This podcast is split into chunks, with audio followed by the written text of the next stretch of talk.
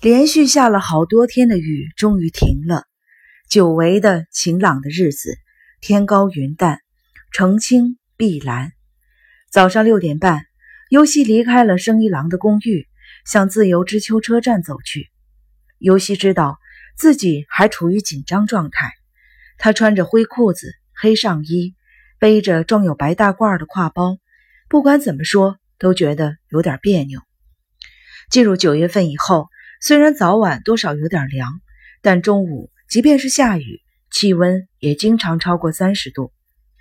商店街的街灯已经用塑料制的红叶装饰起来，正在进行秋季大甩卖。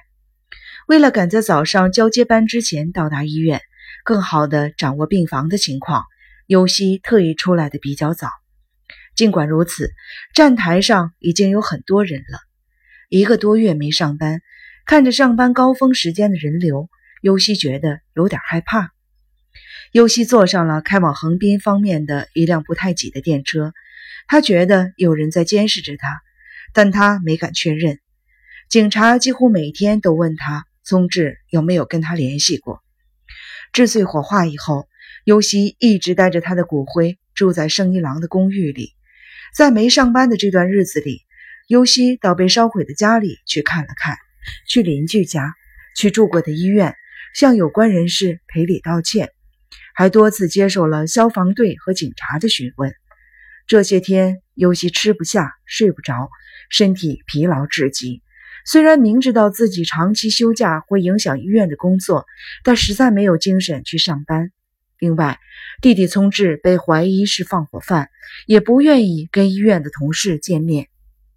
今天能打起精神去医院上班，一个原因是受到了护士长内田女士的鼓励。从护士长那里，尤西了解到患者们都在盼着她回去，终于心动了。内田女士列举了很多患者的名字，以后说：“大家都很想念你呢，像爱母亲一样爱着你，像盼着母亲回家一样盼着你呢。有的患者想你想的都哭了。”尤西从生一郎那里听到过同样的话。生一郎去医院看望母亲麻里子回来以后说：“我家老太太自从你休假以后，几乎不怎么吃饭，还大闹过几次呢。”生一郎还劝他上班以后心情也许会好一些的。尤西想自己不可能一直住在生一郎的公寓里，虽然生一郎说住多久也没关系，但自己心里总是觉得过意不去。医院的单身宿舍倒是有空房间，不过尤西不再想给医院添麻烦了。存折什么的都跟家一起被烧了。万幸的是，银行卡在尤西的手里，添置了几件衣服，租房子交个保证金什么的还够。尤西不打算在烧毁的家那块地皮上重新盖房子，他想把那块地皮给卖了。关于火灾保险，生一郎去保险公司查过了，已经过期。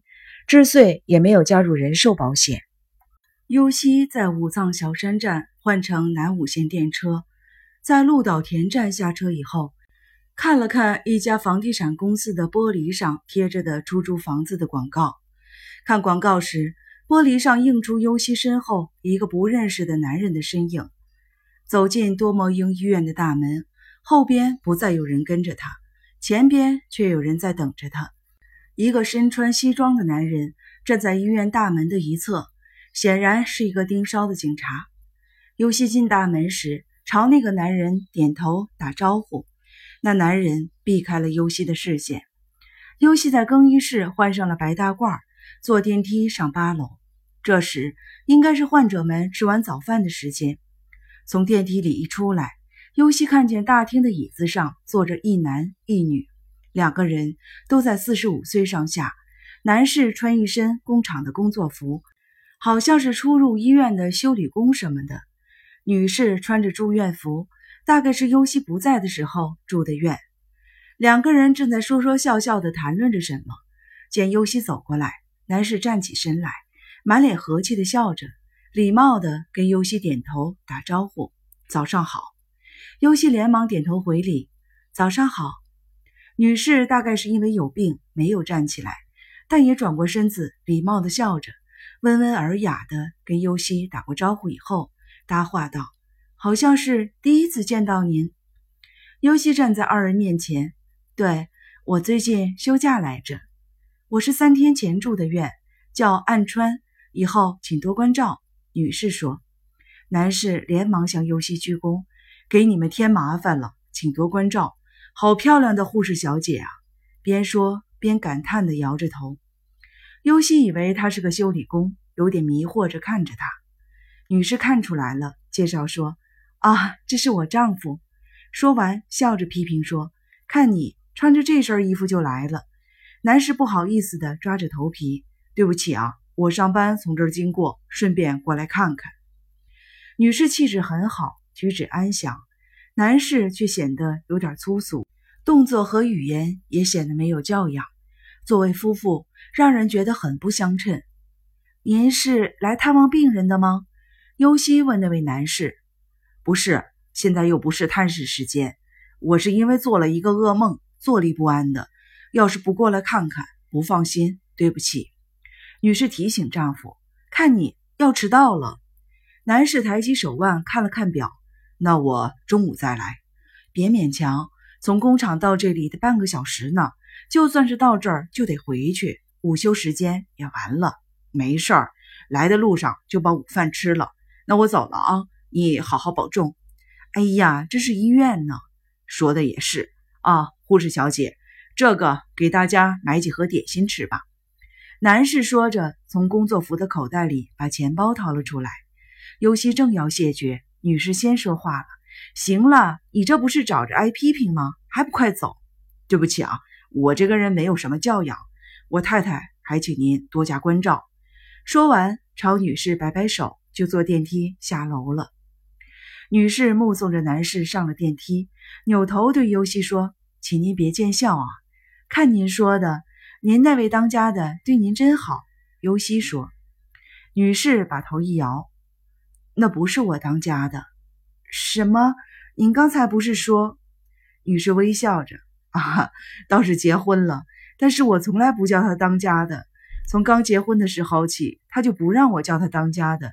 他说：“我不是你的当家的，你的当家的是你自己，是吗？您能帮我一把吗？”尤西这时才注意到女士身边放着拐杖，连忙扶着她站了起来，同时向她做了自我介绍。女士听了，很惊奇地说：“您就是护士长助理啊？太好了！我还一直抱怨着自己运气不好呢。”尤西没听懂她的话是什么意思，不解地看着她。女士文静地笑着：“你来了，这里的生活就更加愉快了。我才住了三天院，就听见患者们念叨你几十次。我听了以后心想：我住院的时候，那位护士长助理不在，运气真不好。”正觉得遗憾呢，您来了，真是太好了。看您说的，尤西边说边扶着女士回病室。患者们刚吃完早饭，尤西跟夜班的护士见面打招呼。患者们听说尤西说话的声音，能走动的纷纷走出了病室来看尤西。楼道里一下子热闹起来。尤西朝大家深深的鞠了一躬：“对不起，我给大家添麻烦了。”可是，优西的声音马上就被淹没在大家的笑声中了。这么长时间没上班，患者们的态度并没有让他感到不好意思登门。优西很自然地开始了自己的工作。当然，也不能说一切都跟以前完全一样。警察为了了解情况，利用各种各样的方式询问了很多人，而且直到现在，还有警察在医院里埋伏着。别的病房医生和护士，以至医院办公室的职员，都在有意识地疏远他，甚至用好奇的眼光看着他。也许是那田女士打过招呼的缘故，老年科的护士们对尤西的态度倒是没有什么变化。尤西对此表示感谢，但也很注意自己的言行。聪智来医院找尤西那个晚上，跟尤西一起值夜班的护士，见到尤西时觉得很囧。实在对不起，说着眼泪都快下来了。他不但被警察询问了好多次，还被医院领导问过好多次，有的同事甚至骂他是叛徒。他感到压力很大，连辞职都考虑过了。尤西赶紧反过来安慰他，说是自己给他添麻烦了，劝他千万不要辞职。患者大多数装作不知道尤西的事情，但也有的在背地里悄悄的议论。看到这种情况，内田女士笑着鼓励他说：“别往心里去，习惯了就好了。”当然，跟以前一样喜欢游戏的患者还是挺多的。那个刚住院的岸川女士，虽然听到人们的议论，但仍然把尤西当作值得信赖的人。那些患痴呆症的病人见到了尤西，哭着问他为什么这么长时间不在，有的还像小孩子一样撒起娇来。生一郎的母亲麻里子尖叫着抱住了尤西，拉着他的白大褂，半天不放手。第二天，生一郎来到医院，名义上是看望母亲，实际上是来看看尤西情绪安定下来没有。他看着麻里子安详的面容。放心的对尤西说：“这下可好了。如果他再那样饭也不吃、觉也不睡的胡闹，医院方面还不得强迫他出院呢？”“怎么会呢？”尤西笑着说。“说是这么说，尤西心里清楚。目前对于麻里子这种痴呆症，还没有什么特效药，再住多长时间也是徒劳的。老年科的目的是为了让那些患老年性痴呆症的人得到康复。就麻里子的情况而言，”已经不适合在这里继续住下去了，应该转到有精神病科的医院去。麻里子是由优西介绍住进医院的。目前优西这种情况，对麻里子长期在这所医院住下去也很不利。不要紧的，你母亲的事就交给我吧，一定给她治好。优西对生一郎说。生一郎淡淡一笑：“谢谢你。”优西看着熟睡的麻里子说：“给你添了那么多的麻烦。”我尽力报恩，哪里谈得上什么恩不恩的？我还想尽快的搬家，等你的情绪更稳定一些再说吧。反正以前我在事务所也住惯了，一个月也回不了五天家。尤西看到生一郎的眼圈都是黑的，关心的问：“工作不顺利吗？”生一郎爽快的回答：“啊，挺顺利的。由于聪智的事，生一郎的工作肯定受到了很大的干扰。”生一郎现在的负担一定是很重的。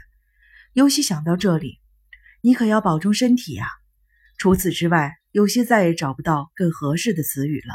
你也一样，生一郎用安慰的口吻说。